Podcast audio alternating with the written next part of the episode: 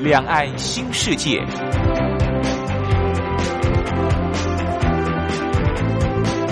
这是一个让您打开视野、胸怀两岸、放眼全球的云端世界。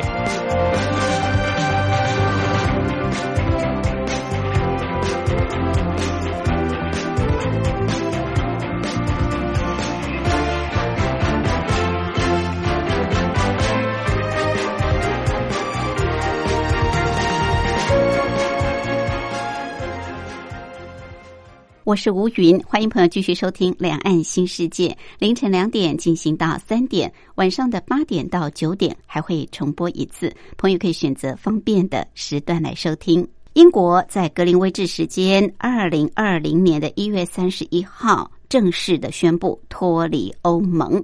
其实。英国早在二零一六年的六月二十三号就举行公民投票，当时英国民众是以百分之五十一点九赞成脱欧，跟百分之四十一四十八点一赞成留欧，向欧盟还有世界宣告了他们的决定。但是拖了三年半之久，英国才正式的脱离欧盟。英国要不要脱欧？英国人其实自己也扰攘不已，所以才会拖这么久。而现在英国正式脱欧了，脱欧有不同的方式，而脱欧之后，对于。英国自己本身未来的发展，对于欧盟，甚至对于全世界的经济发展，又可能会带来什么样的影响跟冲击呢？我们今天在节目当中就特别邀请国立政治大学外交系李明教授来为大家剖析。李教授是美国维吉尼亚大学国际关系博士，曾经担任过外交系系主任、国际事务学院院长，现在是外交系的教授。好，另外我们今天还有一个小单元是两岸用语大不同，主要是跟朋友来介绍相同事物在两岸的不同用语用词。我们先进行第一个小单元：两岸用语大不同。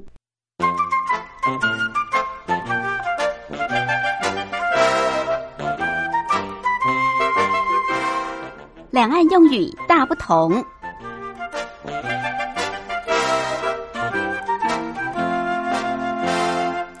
在两岸，许多相同事物都有不同的用语用词，不仅是日常生活、食衣住行，甚至运动、医疗各方面的专有名词，在两岸都有不同的使用方式。虽然指的是相同的事物，好，比方像是运动类，运动我们知道游泳啊，游泳也是很重要的一项，尤其是在奥运比赛的时候。那我们知道游泳有自由式、有蝶式、蛙式等等，自由式。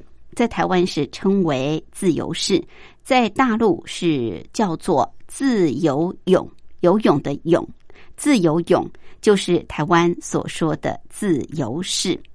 那另外我们也知道，大家都很喜欢看啊花式溜冰啊，花式溜冰也是一项竞赛，台湾是称之为花式溜冰，不过在大陆叫做冰上舞道。冰上舞道，哎，也没错，就是在啊冰池上面跳舞。冰上舞道，那台湾是称为花式溜冰。那不管是什么样的运动竞赛，都有主审裁判。台湾是简称为主审，主审裁判，在大陆叫做主裁判员，主裁判员啊，台湾称为主审裁判。大陆称主裁判员。好，再跟朋友复习一下，台湾哦游泳的项目自由式，在大陆称之为自由泳。另外，大陆所说的主裁判员，就是台湾所说的主审裁判。还有台湾说花式溜冰，在大陆呢是叫做冰上舞道。好，这是。在今天两岸用语大不同，跟朋友介绍的，我们来安排首好听的歌曲，就进入今天的主题单元。梁文音所带来还是朋友。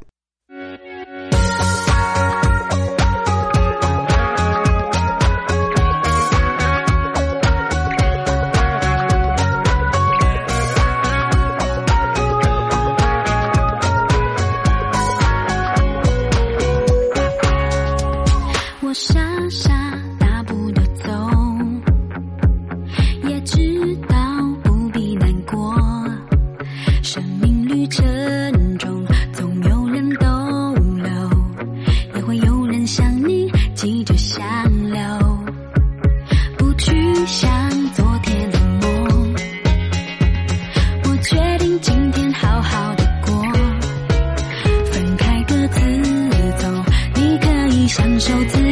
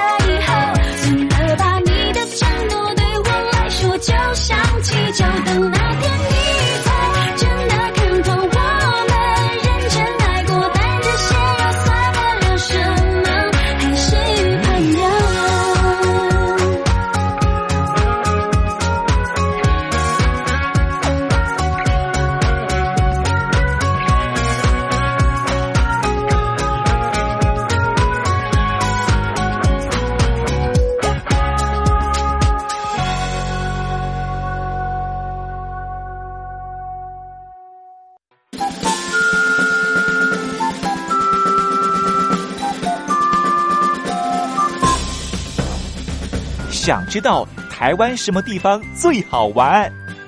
想知道台湾什么美食最好吃？想知道两岸发生了什么大事吗？您想要的我们都有。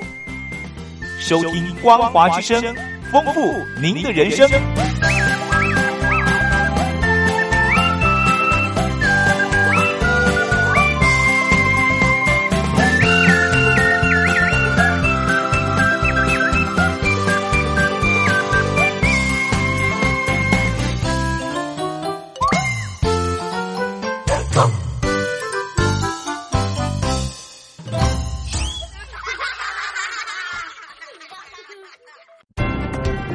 话说两岸。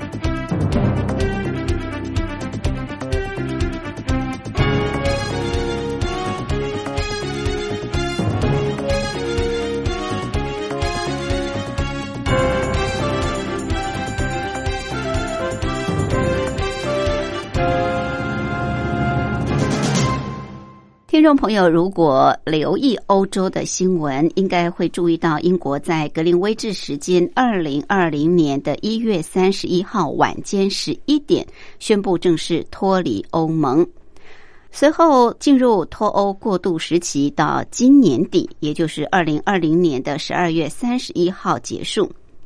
如果从一九七五年也是经过全民公投确认英国成为欧盟前身也就是欧洲共同体的会员国已经有四十五年之久。英国脱欧的导火线应该从二零一六年夏天开始说起。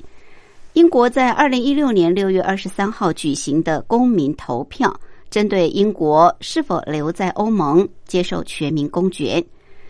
根据英国政府选举委员会公布的投票结果，英国民众以百分之五十一点九赞成脱欧，百分之四十八点一赞成留欧。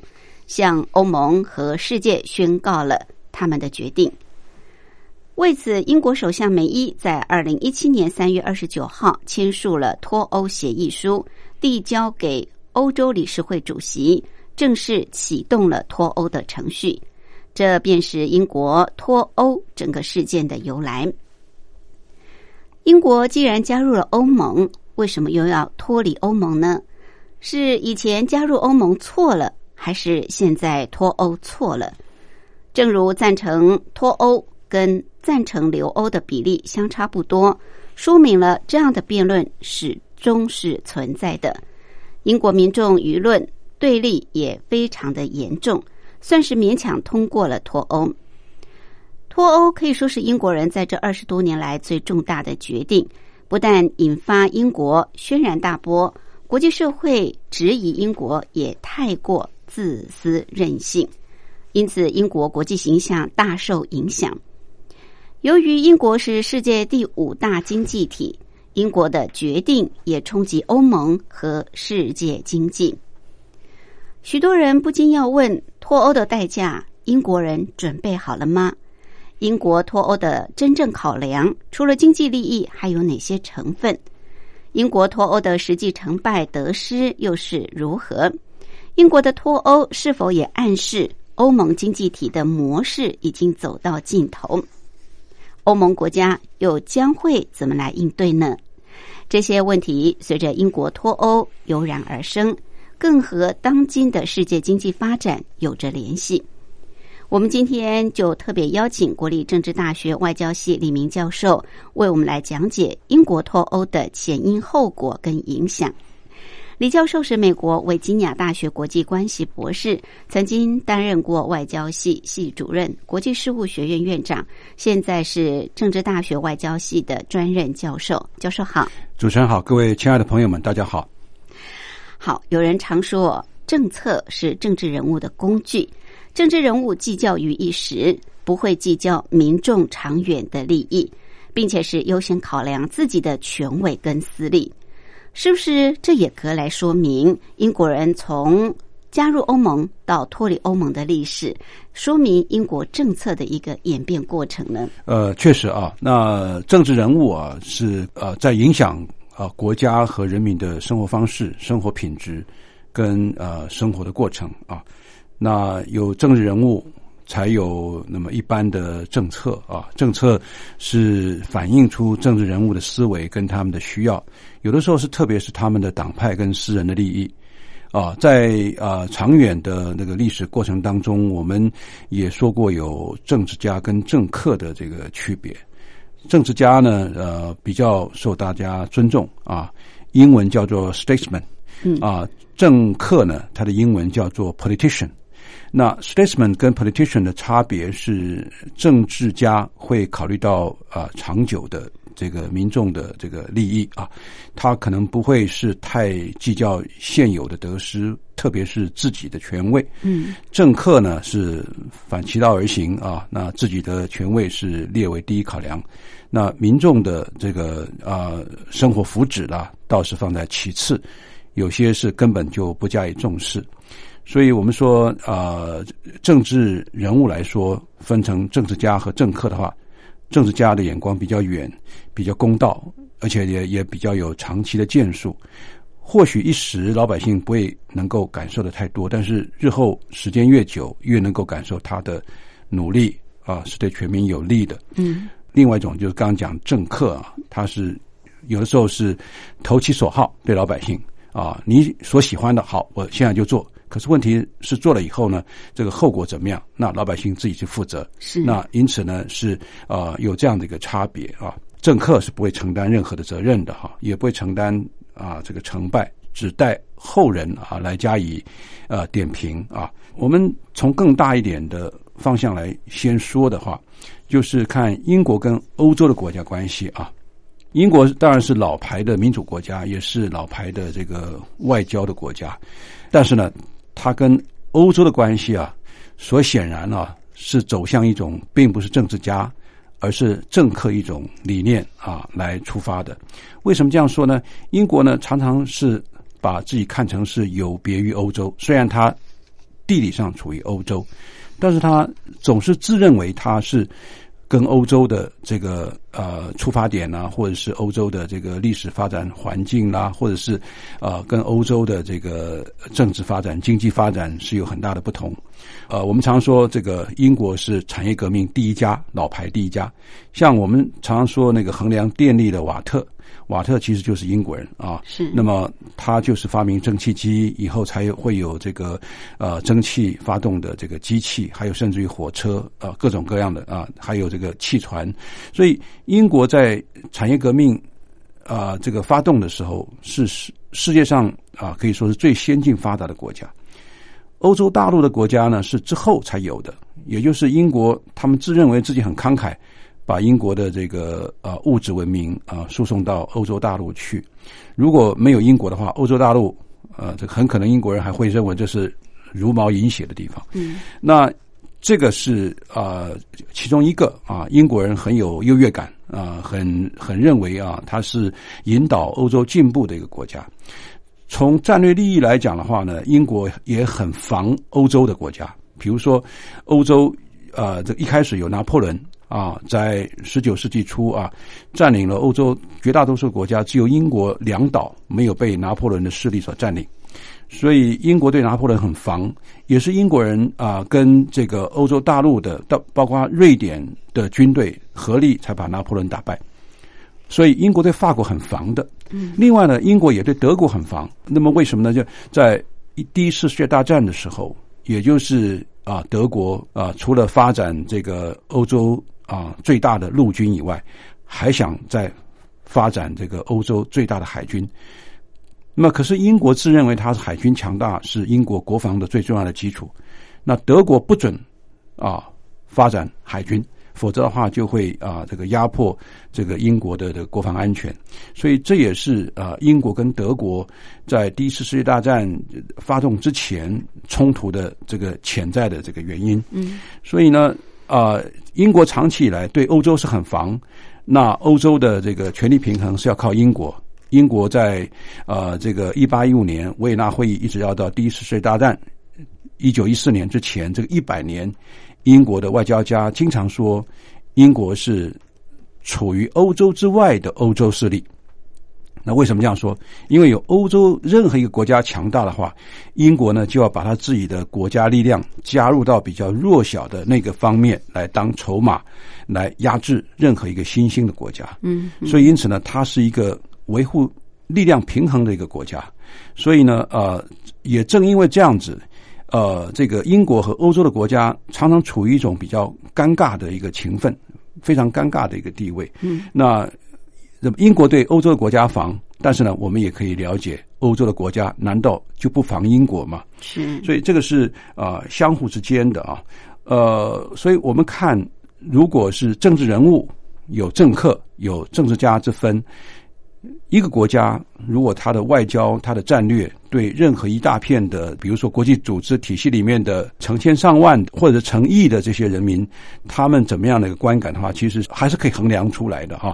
呃，虽然这个一时是看不到，但是我们看这个英国的政策，它在呃加入或者是呃脱离这个欧盟的当中，它也受到了呃某一些这个欧洲国家的这个。呃，不友善的对待，比如说，在这个一九七三年啊，英国要加入欧盟的前身，也就是欧洲共同体的时候，还受到法国的悲歌。嗯，所以英国对于加入这个欧洲共同体，也就是欧盟的前身，它的呃这个记忆啊，毋宁是不愉快的。所以呢，他对啊这欧洲其实是有非常非常复杂的一个观点。那英国从入欧到脱欧，其实他自己也有他。呃不同政策的考量，其实也反映了他过去那么多年啊、受到欧洲主要陆权国家的这个或者是敌视，或者是不同的对待。同时呢，他也要在这样子一个啊、长远的这个过程，无论是入欧脱欧，他最重要的是维持自己的国家利益。嗯，自己的国家利益至上，这个才是英国无论哪一个人当首相最重要的这个任务。发动鸦片战争的当时的这个英国的外相叫做巴麦斯通，巴麦斯通就有一句名言，我想各位听众或许也都听过。他说：“英国没有永久的敌人，英国也没有永久的盟友，嗯，英国只有永久的国家利益。”是从这里可以看到，英国的政策跟他今天脱欧有千丝万缕的一个关系。嗯嗯是好，所以刚刚教授特别以政客跟政治家啊来形容英国在国际之间到底是政客的理念还是政治家的理念？那看起来。英国是完全以国家利益至上做考量，所以是以政客的理念在处理它跟欧洲之间的关系。英国在二零一六年的六月二十三号举行公民投票，正式的脱欧了。那整个脱欧的过程，其实是经历了英国呃三位首相科麦隆、呃梅伊跟现在的强森。呃，不管是哪一位首相，我想他们在考量这个英国脱欧这整个过程当中，有各自他们的一些想法。教授，你可不可以谈一谈这三位英国首相到底是怎么来回应全民脱欧的这股力量跟舆论呢？呃，好的，呃，刚刚说过了，一九七三年呢，呃，元旦呢，呃，英国好不容易加入欧洲共同体啊，欧洲共同体呢，在经过一九九三年马斯垂克条约以后，就变成欧盟啊，所以啊，自然而然的，英国也变成欧盟的国家。在这个要不要进入欧洲共同体呢，也是经过一九七五年全民公投确认的，啊，确认了英国成为欧洲共同体的会员国。在一九七零年代跟八零年代的时候呢，脱欧的提议啊，主要是由英国工党跟工会人士他们所提出的。嗯，因为他们总是觉得，呃，英国加入欧洲共同体以后呢，那工人的这个权益啊，常常受到忽视，而政治人物或政治家常常以自己的党派利益作为考量，啊、主要也是哗众取宠。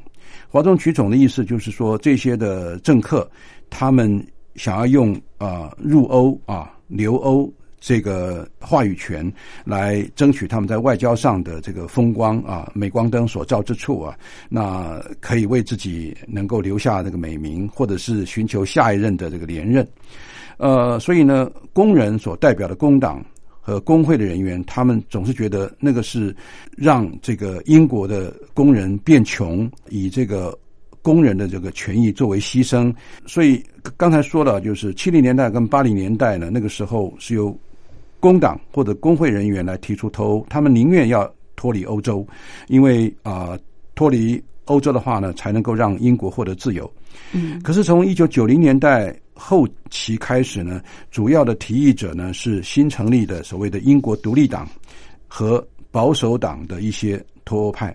其实工党跟保守党是在很多方面都是全力来这个对付的啊，他们都是这个意识形态完全不同啊。那个保守党呢是认为这个那么应该支持英国王室，然后采取一个比较这个稳定的外交政策，特别是跟美国合作啊等等，这个是要这个是保守党。嗯，可是保守党里面也有脱欧派，也有留欧派。呃，非常复杂。是那脱欧支持者横跨了呃相当多的这个政治团体，而脱欧支持者啊、呃在很多的政党里面都有啊、目前呢，主要包括在英国脱欧党、英国独立党，还有保守党里面已经已经不在少数，还有呢，呃，工党里面也有人他们是支持脱欧的啊。后来呢，就是到了一九九零年代，刚才说了，就是怀疑欧洲主义者的声音越来越大。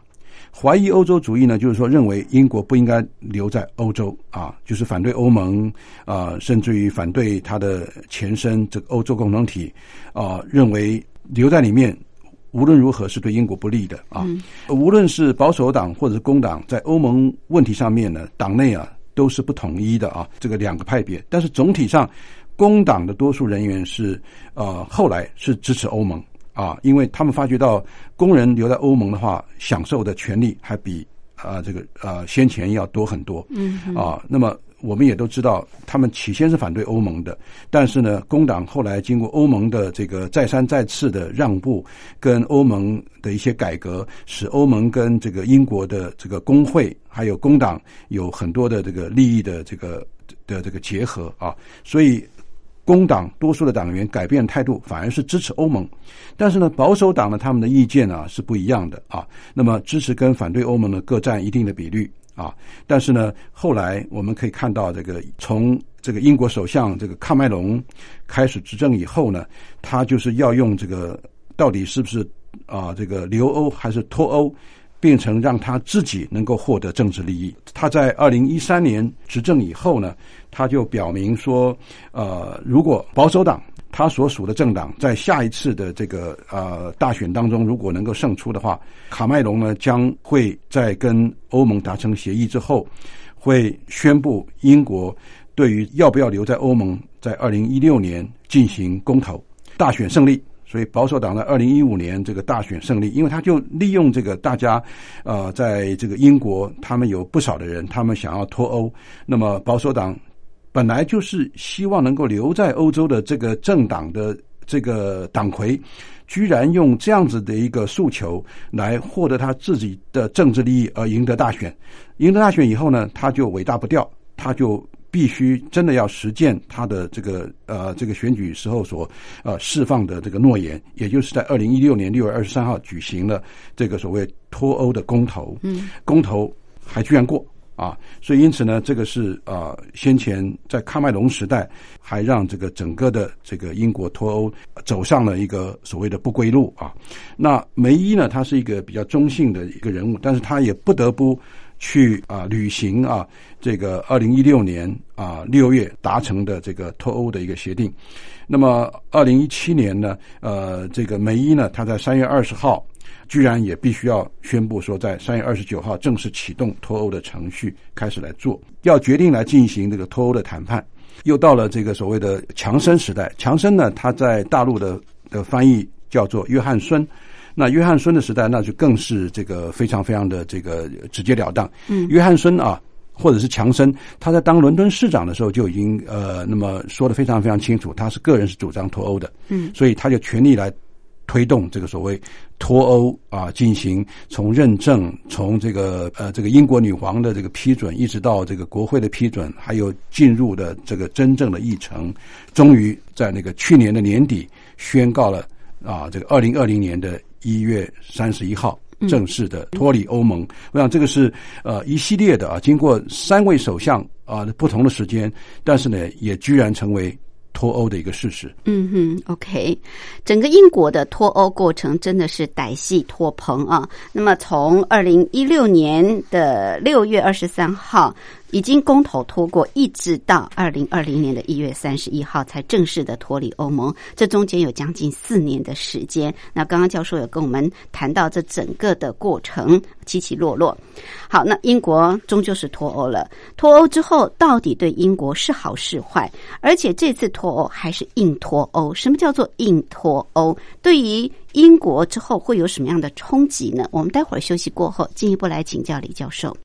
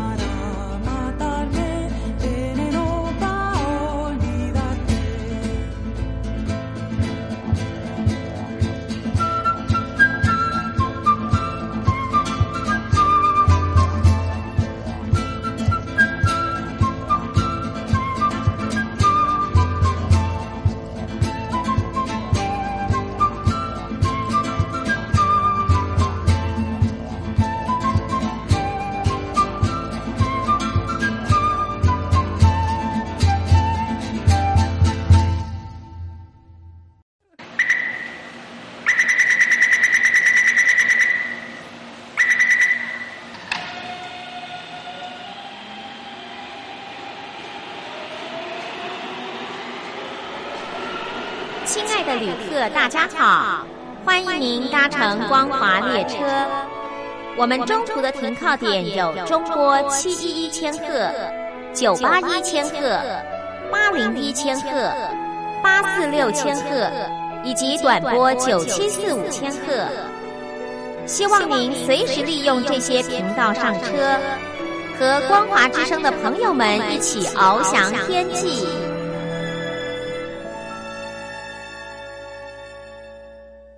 我是吴云。我们今天节目的贵宾是国立政治大学外交系李明教授。李教授是美国维吉尼亚大学国际关系博士，曾经担任过外交系的系主任、国际事务学院院长，现在是政治大学外交系的专任教授。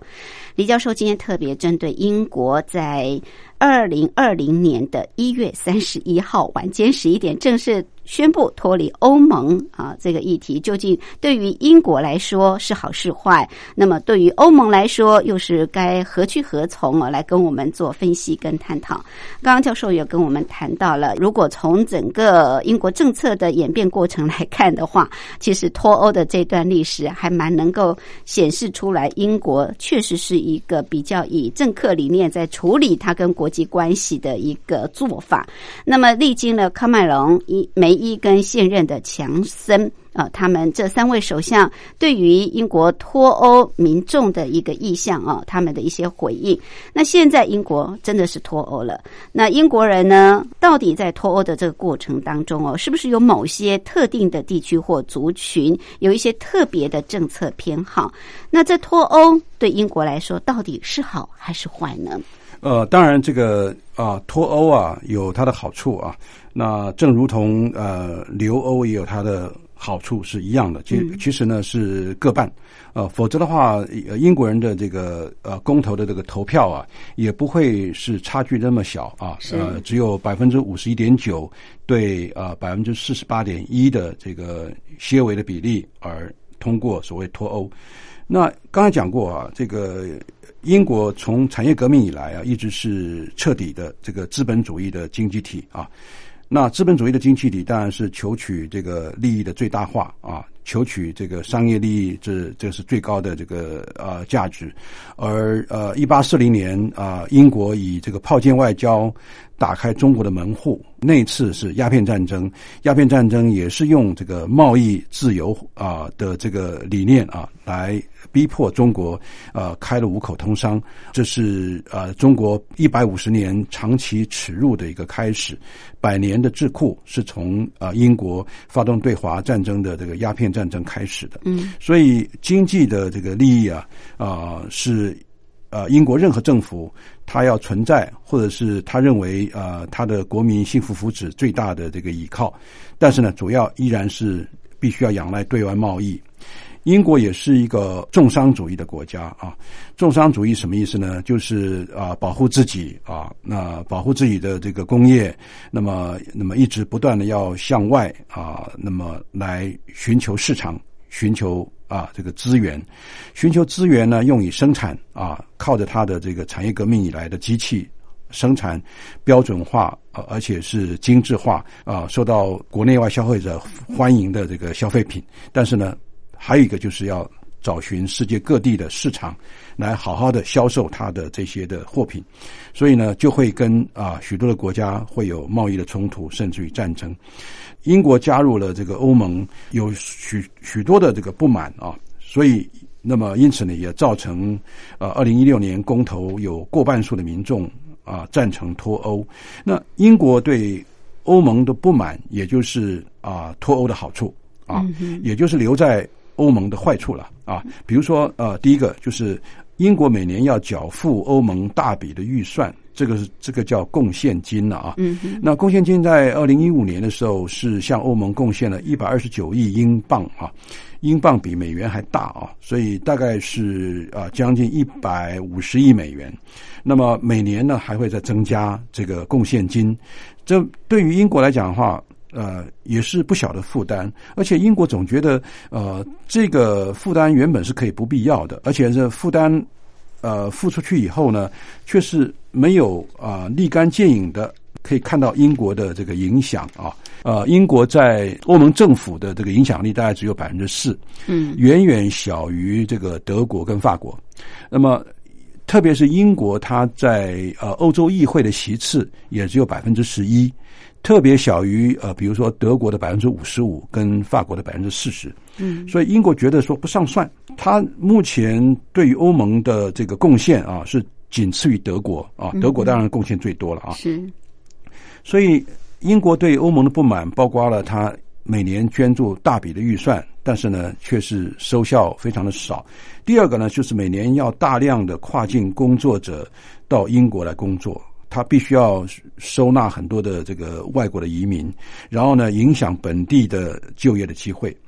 第三个呢，就是经常要面对或者是收拾爆发债务危机的欧盟的成员国所留下的烂摊子，嗯，包括这个欧洲五国啊当中的这个西班牙跟希腊、葡萄牙等等这些国家，通常都需要欧盟整个来施以援手。但欧盟的钱哪里来？英国。负担了一部分。嗯，那么第四个呢是英国呢，它在欧盟里头呢是是没办法跟欧盟啊进口品来课税的，因为英国常年是贸易赤字国，来自于欧盟的进口品占英国总进口量的百分之五成以上。如果对欧盟的贸易啊这个没办法去课征进口税的话，对英国来说是一个贸易很大的一个损失，所以这意味着英国将损失大量来自于欧盟的进口关税。所以，因此呢，啊，这个是英国长期以来他们觉得说必须要离开欧盟的主要的原因。嗯，如果离开欧盟的话，这些好处都可以经过脱欧来获得，也就是避免留欧的时候所所遭遇的一些坏处。嗯嗯，好，到底留欧好还是脱欧好？当然，这是英国从自己本身国家的利益跟他的资本主义的角度去思考。但是如果从国际的一个呃角度来看，恐怕又有不同的说法啊。那英国脱欧既然已经成了多数英国人的选择，脱欧它其实是一个非常专业、复杂，而且具有争议又繁琐的议题。那一般来说呢？就算是脱欧，也还有所谓的硬脱欧跟软脱欧两种选择。就说他们有什么样的不同呢？呃，英国脱欧的基本思考啊，大概是诚如刚才主持人说的啊，硬脱跟软脱。硬脱当然硬脱欧，就是啊没有任何的这个协议。嗯啊，比如说人跟人结婚了，那离婚了总要有离婚协议书嘛。嗯嗯。那英国跟欧盟呃这个。啊，等于是那么长远的关系，四十五年，对不对？对。那等于是英国跟欧盟结婚了，那英国突然间要离开欧盟的话，这个离婚协议书要怎么个定法？嗯。呃，如果什么都不定，也就是无协议的呃离婚，嗯，无协议的离开，这个叫硬脱欧。软脱欧的意思就是说，你要跟这个你长期合作的这个一那么一个大家庭或者是一个欧盟经济体，应该有个协议，好聚好散，才能够非常顺当的啊跟对方说再见啊。所以呢，呃，硬脱跟软脱啊，呃，差别很大。我再说一个比较呃学理方面的一个说法吧，就是硬脱欧哈是指彻彻底底的脱离欧盟跟欧洲单一市场，嗯，而且呢是完全不会有什么优惠的待遇啦，也不会有理解啦，或者是善待啦、善意啦，就必须要扎扎实实的，而且是公事公办的，依照世界贸易组织 WTO 的原则跟欧盟交易啊。嗯可是呢，软脱的话哈。就是是以确保英国能够继续留在欧洲单一市场为首要的目标，并且以能够在自由流动上面做某些妥协作为代价，啊，这个要妥协跟代价的，英国还是要必须要付出一些东西的。嗯嗯但是不论是硬脱或者软脱，英国都无法避免欧洲所给予的这个某种制裁。这个软脱欧的话，第一个可以采取的是挪威模式。嗯呃，挪威模式就是参与欧洲单一市场，但是必须向欧盟缴费，并且遵循欧盟大部分的法律，享受欧盟成员之间的人员自由流动。英国在脱欧以前呢，它真的每年要引进很多的这个英国之外的这些移民。那这些英国之外的移民呢，呃，从英国来说的话，他们是长期忍受的，他们觉得说这个东西他们不能够再忍受下去了。那么多的外国移民到英国去吃香喝辣，呃，挤掉了英国当地人的这个呃，就是就业机会不算，而且还享用了英国很高的这个福利啊、这个是让英国人非常非常啊、觉得无法忍受的啊。呃，另外一个是瑞士的模式，瑞士模式说是没有义务遵循欧盟的法律，但是呢，必须实施欧盟的相关规则，以便开展贸易，而且双方人员应该自由流动。瑞士的模式恐怕英国人也不喜欢，嗯啊。那么还有一个叫做土耳其模式，土耳其模式呢是跟欧盟有关税同盟，但是在关键问题上，那么土耳其是没有发言权的。嗯我们看土耳其现在是非常吃瘪的，土耳其也觉得它也是受到不公允的待遇，所以英国也绝对不会采取土耳其模式。另外还有一个是加拿大的模式，加拿大模式就是取消绝大部分商品的关税，并且规定要证明出口欧洲的商品原产地。另外一个就是新加坡和香港的模式，就是没有进出口关税，但是进行单边自由贸易啊。所以这些很多的这个模式，挪威模式、瑞士模式、土耳其模式、加拿大模式、新加坡和香港模式，想必啊，英国是没有任何兴趣的哈。嗯，所以现在来说的话，英国的脱欧其实就是无协议的脱欧，嗯，就是所谓的硬脱欧，是。这是引起英国跟欧洲呃啊许多国家不满的最重要的原因。对，是好。英国是以无协议的脱欧方式离开了欧盟，这样子的一个方式，到底对欧盟国家来说，又可能会带来什么样的后果？那欧盟有做好准备了吗？另外，总体来说，如果从整个呃脱欧对于欧盟，甚至对全世界其他国家，比方像是中国大陆来说，那又有可能带来什么样的影响？我们待会儿休息过后，进一步来请教李教授。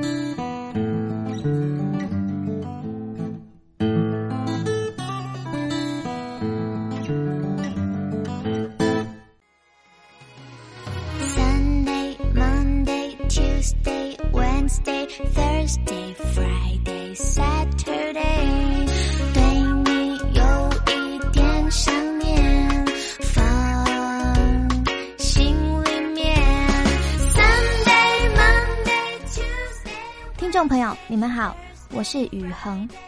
深呼吸，你会发现 everything's fine。收听光华之声的节目，你也可以找到 happy day 的理由。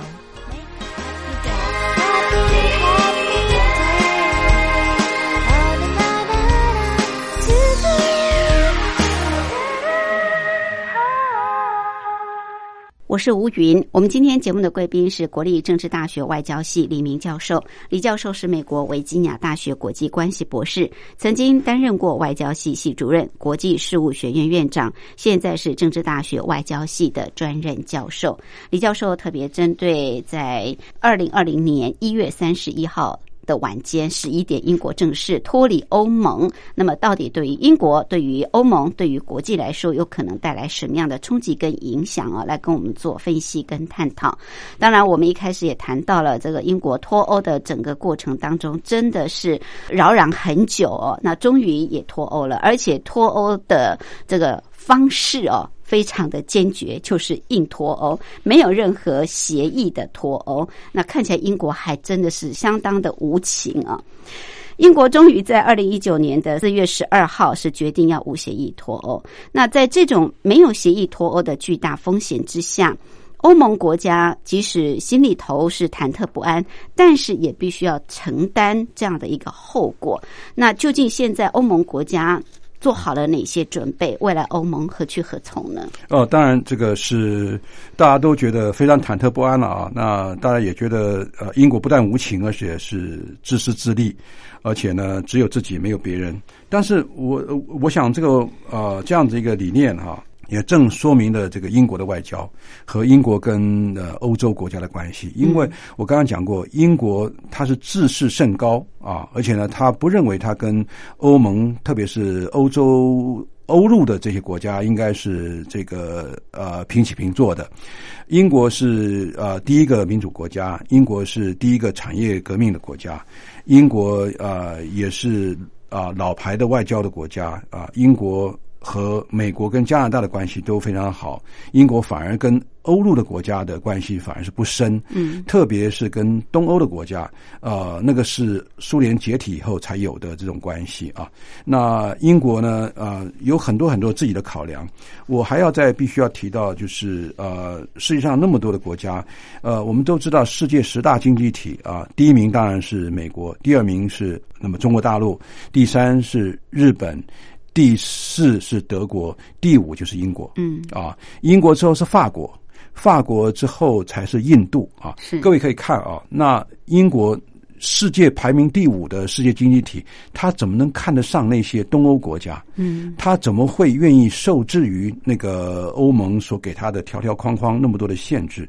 据说那个英国的商人还在呃抱怨呢，说呃说那个英国跟啊这个欧盟的国家做生意的时候，连那个香蕉的那个弯度。香蕉的长度，还有水果的颜色都要受限，呃，这个一不小心就要被罚。所以因此，那个英国就说：“我为什么要接纳这个欧盟对于我们英国加上来的这个限制啊？”当然，呃，英国无协议的脱欧，当然也会对英国造成啊相当大的这个这个这个影响啊。比如说，刚刚讲了，就是英国没有时间跟这些欧盟的国家达成贸易协定。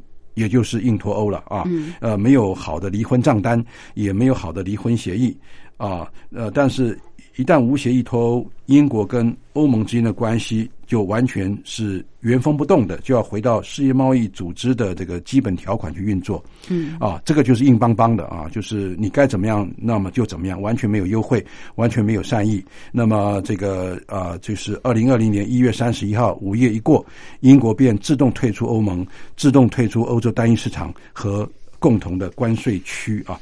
那这个。啊，也会出现啊，英国最头疼的问题就是北爱尔兰啊，还有爱尔兰共和国，它是同一个民族。那么英国的正式国号叫做大不列颠与北爱尔兰啊联合王国。换句话说，你从地图上看的话，呃，英国有两大岛，对不对？对。那东边呢是一个比较大的，那么西边那个那个那个岛呢是。有一个北爱尔兰共和国，另外一个北边有一个北爱，北爱是被英国控制的。嗯，那民族主义者哈是经常是想把那个英国控制的北爱把它给推翻，啊、就是把英国人赶走，让北爱呢呃完完整整的纳到这个爱尔兰共和国里边。所以，因此才会有那么多年的北爱尔兰共和军的那个恐怖的攻击事件嘛。到现在，这个恐怖攻击事件已经比较减少了。但是如果北爱尔兰跟爱尔兰共和国的这个边界因为出现脱欧而重新要缴税的话，那北爱尔兰的居民虽然是英国人，但他们有民族主义的这个情绪的话，他们会跟爱尔兰共和国的这些亲爱尔兰共和国的这些的的这民族主义者会合流，会造成英国非常大的攻击事件或暴力冲突。新的一轮的这个暴力冲突恐怕会在呈现啊。还有呢，就是对英国的欧洲公民也产生非常不利的这个因素，因为英国现在有五百万的这个英国人啊，呃，他们是居住在欧陆啊很多的国家。如果一旦脱欧的话，那么他们在欧陆许许多多国家的这个居留权都要重新去去申请，对他们来讲都是很大的这个问题啊。那至于刚才所说。欧洲的国家怎么样去回应？呃，看来哈，欧洲的法律跟条约啊，将不再适用于英国。嗯啊，这个也会对这个英国跟欧盟的关系发生实质的，而且是严重的这个影响。法国呢，呃，跟很多其他的国家，像德国、荷兰、西班牙，都要开拓各种各样的关税区啊，而且增加很多人手来这个重新厘定啊，就是英国脱欧以后。他们必须要承担英国脱欧以后的一些啊，这个海关或者是移这个移民入出境的这个负担。所以呢，这些国家啊，虽然不喜欢看到英国这个所谓的啊无协议的脱欧，也就是硬脱欧，但是他们也只有努力以赴啊，开支更多的钱去扩大港口的基础设施，并且增加海关跟边检跟警察的人员。这个是欧洲的议会所。下了一个决定，就是欧盟必须要很快的应应啊，这个英国脱欧以后所出现的各种各样啊非常棘手的状况。嗯，是。好，看起来这个英国脱欧啊，所牵涉的范围相当的广大，不仅仅英国自己本身啊，影响到整个的欧盟国家的运作。那总体来说，刚刚教授也特别提到，英国是世界第五大经济体，所以英国的脱欧当然一定冲击整个欧盟，甚至是世界的经济。那中国大陆现在也是世界第二大经济体哦。教授怎么来看英国脱欧？对于欧盟跟世界其他国家啊，尤其是中国大陆，是不是也会造成经济上的一些冲击跟影响呢？哎，好的，这个是也是我们所共同关心的啊。嗯，呃，当前考虑到中国大陆的经济总量和它的这个国际地位啊，国际地位哈，包括国际贸易地位跟人民币的这个地位啊，即使英国脱欧，欧盟和英国对中国大陆提高关税水平的概率也不大啊，所以。英国脱欧对中国大陆现有的贸易的冲击是很有限的，但是未来中国大陆跟欧盟自由贸易投资协定谈判的进度，或者是受到脱欧的影响啊，在欧盟的内部啊，英国是自由贸易的坚定推进者。欧洲如果少掉了英国的这个努力啊，欧洲各种各种各样不同的声音就会啊拉大，就会出现。呃，英国本来是一个非常重要的在欧洲或者是在欧盟呃安定的这个力量啊，英国离开了以后，这个它是一个自由贸易的呃稳定的啊维持的一个国家，如果它离开。就刚刚讲的，就是会增加它的复杂度啊。而当前中国欧盟投资协定谈判仍然是在积极的进行，看起来是比较有好的势头啊。那么一旦英国退出欧盟，呃，将难以影响欧盟的决策，中国跟欧盟之间的谈判进度或者受到影响。但是呢，没有英国在中间作为一个呃缓冲的话，其实英国的意见也蛮多的啊。或许。中国大陆跟欧盟的谈判也有可能加速，也说不定。嗯嗯，是。好，这是呃英国脱欧可能跟呃中国大陆之间的一个互动的关系。好，我们非常感谢国立政治大学外交系李明教授，李教授特别针对英国脱欧哦这个议题来跟我们谈一谈，到底对英国本身、对于英国跟欧盟之间的关系，还有对于世界经济所可能带来的一些冲击跟影响，跟我们做分析跟探讨。谢谢李教授，谢谢主持人的邀请，也谢谢各位听众的收听。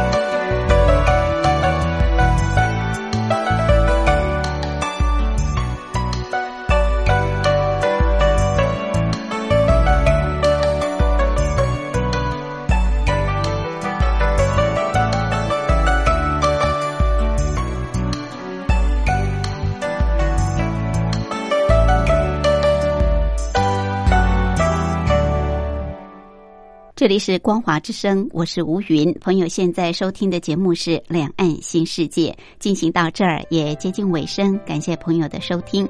有任何宝贵意见，都欢迎您随时随地来信给吴云，寄到台北邮政一七零零号信箱。台北邮政一七零零号信箱，口天吴天上白云的云，吴云收就可以。节目最后，祝福您拥有愉快的休假日。我们明天空中再会，拜拜。